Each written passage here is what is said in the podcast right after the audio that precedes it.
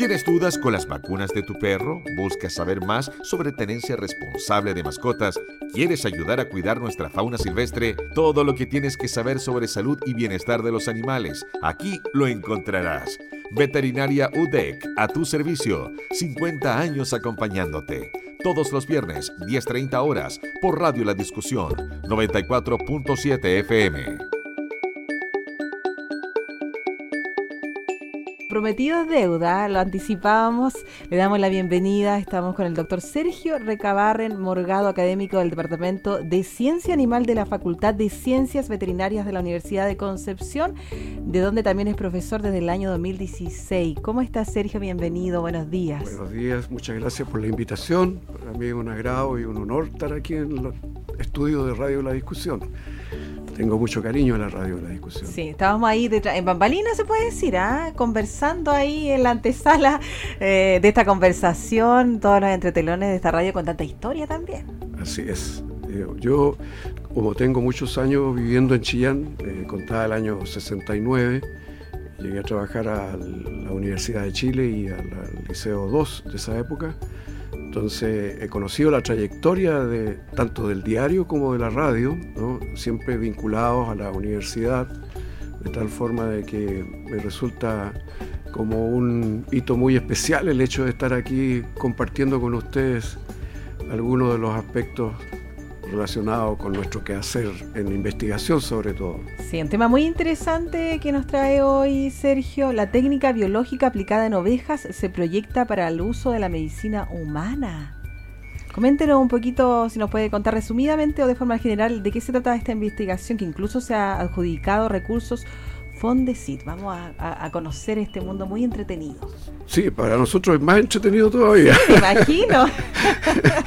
Porque eh, eh, alguien decía que eh, cuando uno es feliz con lo que hace, ¿no es cierto?, se, siente realizado en realidad. Sí, la vocación. Y, el tiempo que uno gasta no, no, se puede medir porque uno está feliz en lo que está haciendo. Es verdad. Bueno, este es un, em, un proyecto que se inició hace varios años atrás y que buscaba eh, la forma experimental para poder explicarnos un síndrome que ocurre en la mujer, que afecta entre un 10 al 15% se dice de las mujeres en edad fértil, y que eh, es el síndrome de ovario poliquístico.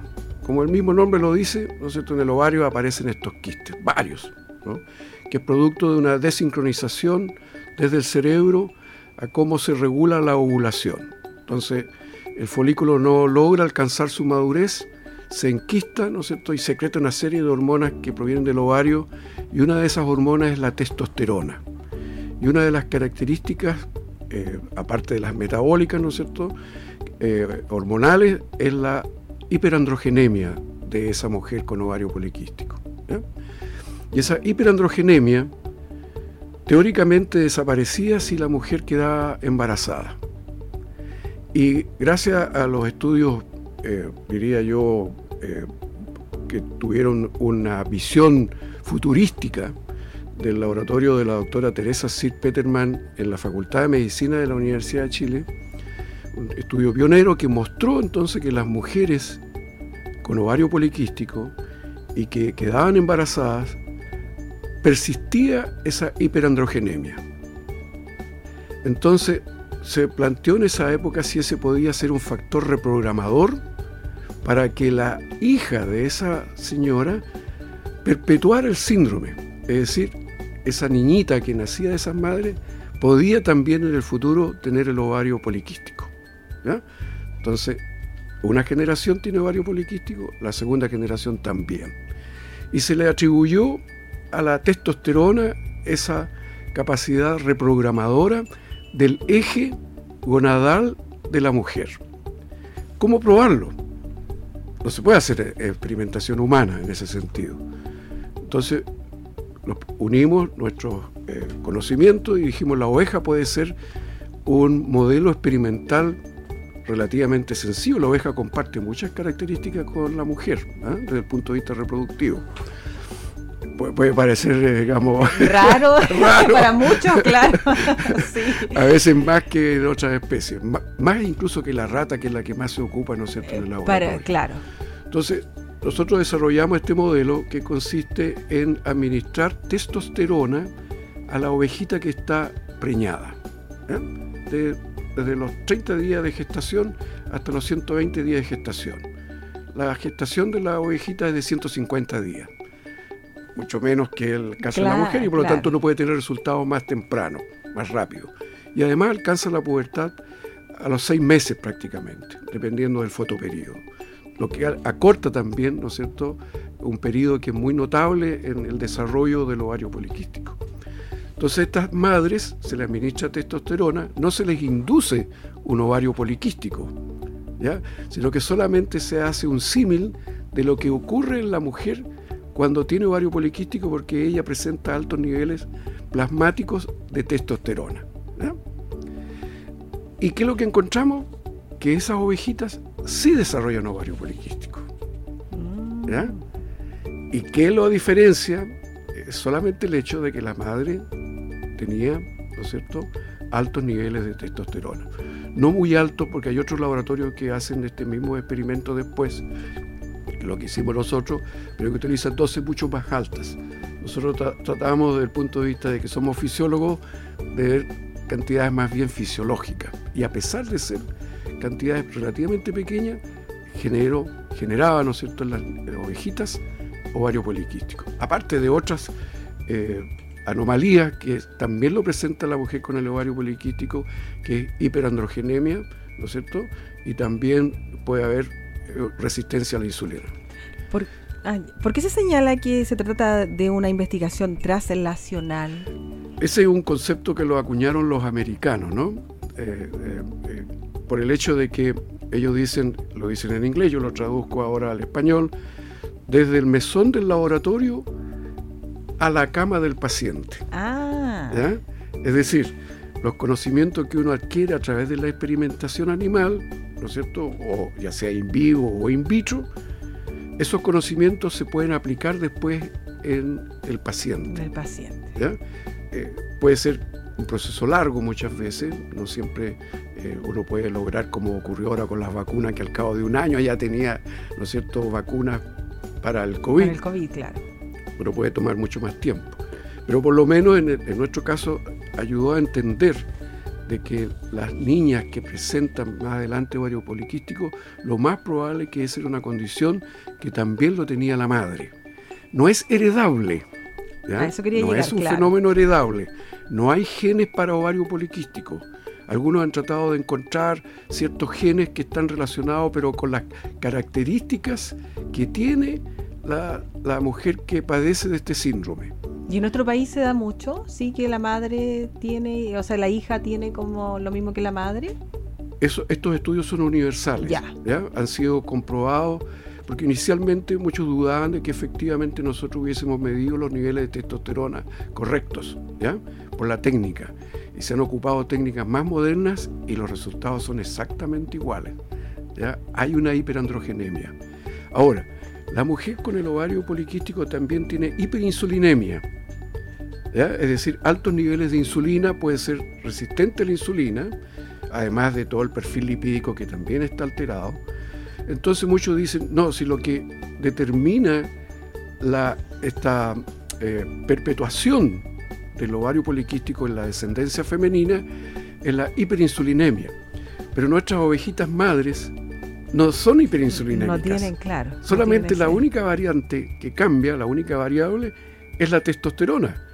Entonces, si con ese solamente cambio experimental yo obtengo los mismos resultados que en humanos, ¿no es cierto? Tengo que suponer que mi hipótesis es la correcta, es decir, que la testosterona es una de las principales causas de esta perpetuación del síndrome. Por eso le llamamos translacional, ¿no es cierto? Porque trasladamos un conocimiento obtenido a través de la experimentación a la medicina humana. Ese es un gran aporte, diría yo, de la medicina veterinaria. La medicina veterinaria está íntimamente ligada a la medicina humana. Muchos de los, de los progresos en medicina humana son producto de experimentación animal y por eso que uno tiene que defender en alguna manera las posibilidades de seguir realizando investigación animal con todos los resguardos de bienestar, de la ética, ¿no es cierto?, para que uno no genere eh, situaciones de dolor, en fin, en los animales. Pero sin experimentación animal, la medicina humana es muy difícil que avance. Toda la razón. ¿eh? ¿Qué pasa con el eh, ambiente metabólico de la madre, ya sea oveja madre o madre humana? ¿Y qué relación existe con hiper, bueno, ya me lo respondió ya, la hiperinsulina o la resistencia a la insulina? Claro, en general las señoras que padecen de ovario poliquístico em, tienen sobrepeso o son francamente obesas. Y por esa razón muchas de ellas son, son, infértiles. También. Eh, y, en el laboratorio de la doctora Sir Peterman, eh, ella introdujo una, no diría yo una tecnología, pero eh, atendió a miles de, señoras con ovario poliquístico y varias de ellas, muchas, que buscaban, ¿no cierto?, descendencia, ella las hacía solamente caminar todos los días, un kilómetro al menos por día. Esa sola eh, situación, por decirlo así, cambia el perfil de la insulina. Se hace menos resistente a la insulina. Y la resistencia a la insulina influye en el funcionamiento del ovario y también puede influir en los procesos de implantación del embrión. Entonces, puede que quede, eh, digamos, el ovocito fecundado, pero a lo mejor no se va a poder implantar.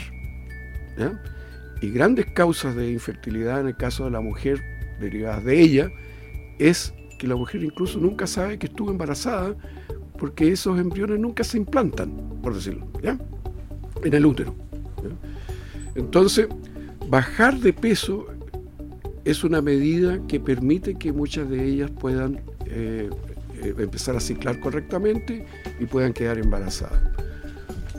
Se calcula que con un IMC de 27 lo más probable es que pueda quedar embarazada, si es que tenía un IMC mucho más alto de 27. Recuerde que el IMC es la relación que hay entre la altura y el peso, ¿no es cierto?, de la persona. Hay una fórmula allí para calcularla. De tal forma de que el perfil metabólico está bastante alterado en las mujeres que tienen ovario poliquístico. No así en el modelo experimental, que la única diferencia con la madre, ¿no es cierto? o sea, la única similitud es el hecho de la testosterona, porque no son resistentes a la insulina, el perfil lipídico está correcto, en fin, nosotros hemos analizado a la madre y las hijas desde el punto de vista bioquímico al revés y al derecho para poder defender nuestros resultados, ¿no? De tal forma de que eso nos da una cierta confianza de que lo que nosotros hemos hecho y que ha sido publicado, tenemos, no sé, 50, 60, 70 publicaciones en las mejores revistas internacionales de alto impacto, ¿no es cierto?, con los resultados de nuestro laboratorio. Son muy semejantes, ¿eh? solamente esa es la diferencia. Claro, las diferencias son lo que uno busca, ¿no? Otros buscan el lado, a lo mejor, de conducta, también hemos analizado la conducta. Eh, eh, la, ciencia es, horizontalmente muy abierta, ¿no? De tal forma que uno puede escoger una línea de investigación, una pregunta que resolver y se enfoca en eso. Y los resultados muchas veces tienden a generar nuevas preguntas y nuevas líneas de investigación. Una de los eh, resultados, por ejemplo, que para nosotros fue sorprendente fue los efectos en el, en el macho. El niño nacido de madre SOP Tiene, alterado, tiene alteraciones metabólicas desde que nacen. Tienen sobrepeso al nacer normalmente. Tienen el perfil lipídico alterado durante todo el desarrollo hasta la adultez. Y cuando lleguen adultos son francamente resistentes a la insulina, sino diabéticos. Lo que no ocurre con los niños nacidos de madres normales. ¿ya?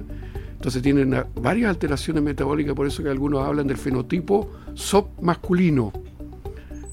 Es decir, la madre, no solamente la madre, a veces los hermanos de las mujeres con ovario poliquístico también pueden alteraciones, los papás de ellas también tuvieron alteraciones. Genéticamente. No, nunca es genético. Aquí lo que nosotros hemos dicho es que hay un fenómeno que se llama de reprogramación fetal. programación es producto de los, del genoma, es decir, del ADN. Mi fenotipo es producto del, del ADN. Pero ese ADN cuando se expresa se puede modificar. Entonces ahora hay un concepto de reprogramación. Y la reprogramación es producto de, em, de una desviación de este desarrollo porque la expresión del gen está alterada.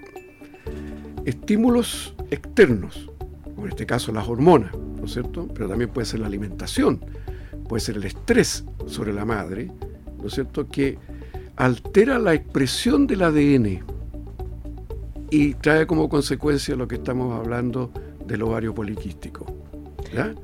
O sea, hay muchos genes que están alterados, que su expresión está alterada, producto de ese ambiente anómalo durante la preñez, que va a generar dificultades en la descendencia. Ahora, eso, eso es parte de lo que se conoce como epigenética.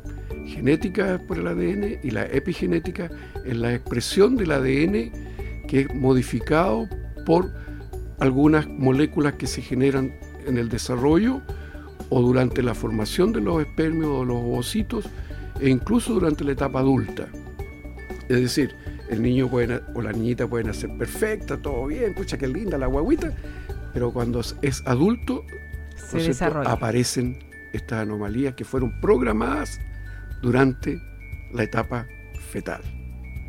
Qué interesante, qué ¿Ah? interesante ahí entonces a tener presente las mamás cuando tienen niños. Y Exactamente, o sea, el mensaje siempre que nosotros deslizamos al final de nuestras exposiciones, como le decía, me han invitado de varios países, varias sociedades científicas, en Argentina, en México, en Costa Rica, en Estados Unidos, en Alemania, en Italia, que hay que cuidar a la madre. La madre es el punto eh, crítico que hay que cuidar. Usted seguramente ha escuchado de que eh, si uno quiere que los niñitos sean buenos músicos, pongámosle Mozart, ¿no es cierto? Sí, ¿Ah?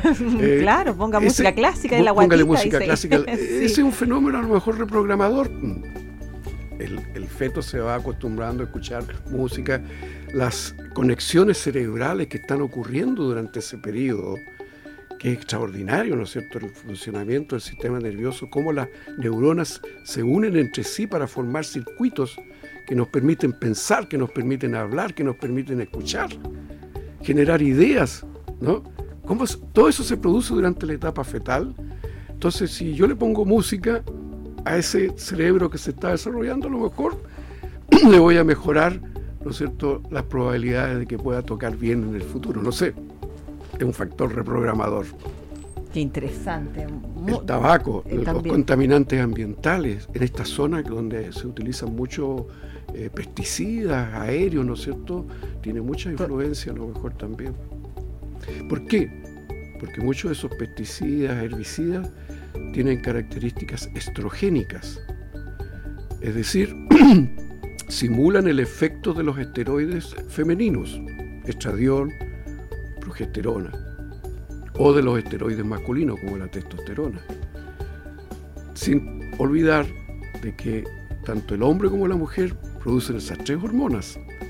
El hombre produce estradiol, hormona femenina, progesterona, hormona femenina, y testosterona, hormona masculina, pero la mujer también sintetiza y secreta estradiol femenina, progesterona femenina y testosterona masculina.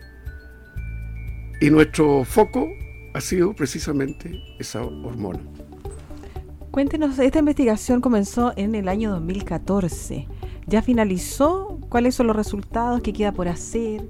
¿O todavía hay trabajo? Yo no estoy ya vinculado directamente, lo están haciendo quienes quedaron a cargo del laboratorio. Tenemos una asociación con el Laboratorio de Endocrinología y Metabolismo de la Universidad de Chile. Entonces, en conjunto estamos estudiando los fenómenos epigenéticos ahora.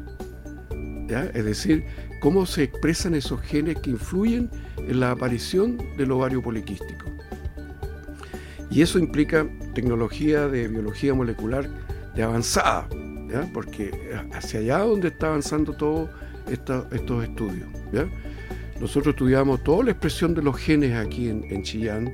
Fuimos los primeros en nuestro laboratorio de tener equipos de RT-PCR, que es el que se ocupa, ¿no es cierto?, para detectar la presencia del virus del, del COVID. Nosotros lo podemos hacer en nuestro laboratorio. A lo mejor los equipos ya son más modernos ahora, pero fuimos los primeros en tenerlo, lo cual indica el grado de financiamiento que tenían nuestros proyectos, tanto de fuentes nacionales, como usted lo mencionaba recién, Fondesit, también de, de fuentes internacionales. La Fundación para la DAD de Alemania nos aportó con varios equipos también para nuestra investigación. Y lo sorprendente, como eh, de, que también queda mucho por estudiar, es lo que ocurre en los machos. ¿Por qué? Porque nosotros pensando el mismo hecho de que la testosterona es un factor fundamental en este fenómeno, ¿no es cierto? Pensábamos encontrar supermachos, por decirlo así, ¿no? La madre con testosterona, el feto masculino necesita testosterona durante el desarrollo fetal para que se establezca por un lado el cerebro masculino y por otro lado el desarrollo del aparato genital masculino. En eso no hay dificultades. Pero sí nos encontramos con la sorpresa de que la concentración de espermio de estos machitos era ínfima respecto de un cordero normal. Entonces hay una alteración, evidentemente, en el eje reproductivo en el caso del macho cuando la madre tiene exceso de testosterona. O sea, la madre con ovario poliquístico puede conducir a que sus hijos, además de tener estas anomalías metabólicas que le mencioné recién, pudiesen tener anomalías reproductivas. Afortunadamente los estudios de la doctora Sir no mostraron de que hubiese un cambio en la concentración espermática. Pero podrían haber otras alteraciones que se pueden expresar mucho más tarde, porque ese estudio se hizo en hombres jóvenes, y a lo mejor como el fenómeno de reprogramación toma a veces largo tiempo, podría a lo mejor expresarse más tarde. Pero sí nosotros nos encontramos de que aquellos genes que tienen que ver con la barrera hematotesticular están alteradas y esos mismos genes son los que después están alterados en los varones que tienen cáncer testicular. Entonces hay que tener también precaución, ¿no es cierto?, en la madre para que no vaya a ser que en el futuro sus hijos pudiesen tener cáncer testicular. No quiero alarmar, ¿ah? eh, pero, muchas veces eh. lo que uno observa en el laboratorio no siempre se va a cumplir, ¿no es cierto?, en, la, en la, vida eh, humana, por decirlo así. Pero es parte de la investigación, es muy interesante. a todo lo que lleva, lo importante, como lo decía usted, Sergio, es, es, cuidar a la madre, que es el centro ahí para cuando tenga sus hijos, durante el embarazo, esos nueve meses estar pendiente. Y eh, claro, porque evitar que suba mucho de peso, es uno de los factores fundamentales, diría yo. Yo no soy médico, eh, por lo tanto no puedo dar ninguna señal en ese sentido, sino que un concepto general nomás y yo creo que toda la población lo tiene claro también. Pero es por el hecho, ¿no cierto?, de que lo que ocurra en ella va a tener repercusiones a veces insospechadas, ¿no es cierto?, tanto en los hijos como en las hijas, ¿no? Y eso es algo que tenemos que tener presente. Sí, tener presente, tener cuidado ahí, ser eh, más precavido. Quizás ah, el común de las personas no, nos dedica, no se dedican o no nos dedicamos mucho a, pensar en las consecuencias que puede traer eso, quizás estar sobrepeso o una presión elevada, pero la idea es tener un buen embarazo, preocuparnos, ocuparnos, alimentarnos bien. De, de, de, eso viene la mano. Somos lo que comemos por ahí, dicen también. Claro, exactamente. Hay varios trabajos en ese sentido que apuntan. Y quizás como anécdota, yo no sé si estamos en el tiempo, que la idea de reprogramación nació precisamente de estudios que se hicieron muchos años después de la Segunda Guerra Mundial.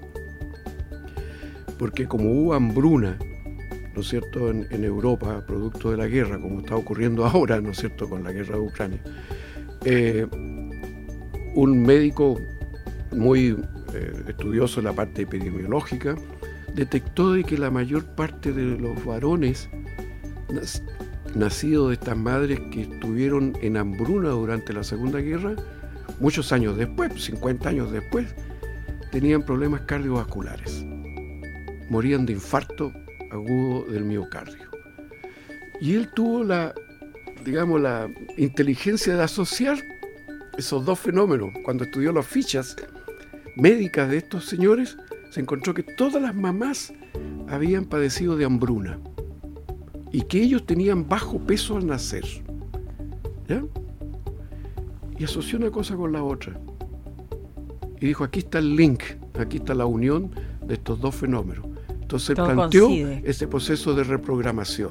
Fue el primero, por decirlo así, que planteó el concepto de reprogramación. Y en alguna manera se han derivado de ellas otras, como la teoría del, del ahorro. Es decir, la madre que está eh, sufriendo de baja ingesta calórica, por ejemplo, tiende a ahorrar el feto todo lo que le aporta la mamá, que es muy poco. Nacen con bajo peso, ¿no es cierto? Pero como se acostumbró a ahorrar y después en nuestro ambiente que es muy rico en alimentación, ¿no es cierto? Come y todo lo que come lo ahorra y por lo tanto tiende a ser sobrepeso u obeso. Porque quedó programado para ahorrar todo lo que come. Mire qué interesante y qué entretenida esa hipótesis. ¿ah? La teoría o la hipótesis del ahorro. Del ahorro. Hoy tenemos tanto tema, podríamos estar conversando toda la mañana aquí, Sergio. Invíteme de nuevo. Sin duda, lo vamos, a invitar de nuevo. ¿ah? Sí, sí, hay tanto tema muy interesante que muchas de las personas quizás no sospechan, ni siquiera pueden llegar a pensar que puede desencadenar todas estas cosas, ¿verdad? El no ocuparnos y preocuparnos eh, por nosotros, sobre todo la alimentación. Sergio, le queremos agradecer por estar con nosotros. La invitación está hecha nuevamente, ¿ya? Para que quedemos ahí pendientes, agendando más adelante. Ya queremos seguir yo quiero mandar un mensaje a mis exalumnos. Tengo más de 100 tesistas de mi laboratorio, quienes han sido una parte fundamental en nuestros estudios experimentales. Ellos son los que trabajaban con las ovejitas, ¿no? y también a la universidad, porque la Facultad de Ciencias Veterinarias ha sido el nicho en el cual yo me he podido desarrollar y alcanzar, ¿no es cierto?, frutos que han sido importantes dentro de la medicina. ¿no? El aporte biomédico que hace la medicina veterinaria a la medicina humana también es espectacular. No, no solamente nosotros, sino que a lo largo de todo el mundo. Así es, sin duda. Le agradecemos entonces, doctor Sergio Recabarren, morgado académico del Departamento de Ciencia Animal de la Facultad de Ciencias Veterinarias de la Universidad de Concepción. Todo lo que tienes que saber sobre salud y bienestar de los animales. Veterinaria UDEC, a tu servicio. 50 años acompañándote. Todos los viernes, 10.30 horas, por Radio La Discusión, 94.7 FM.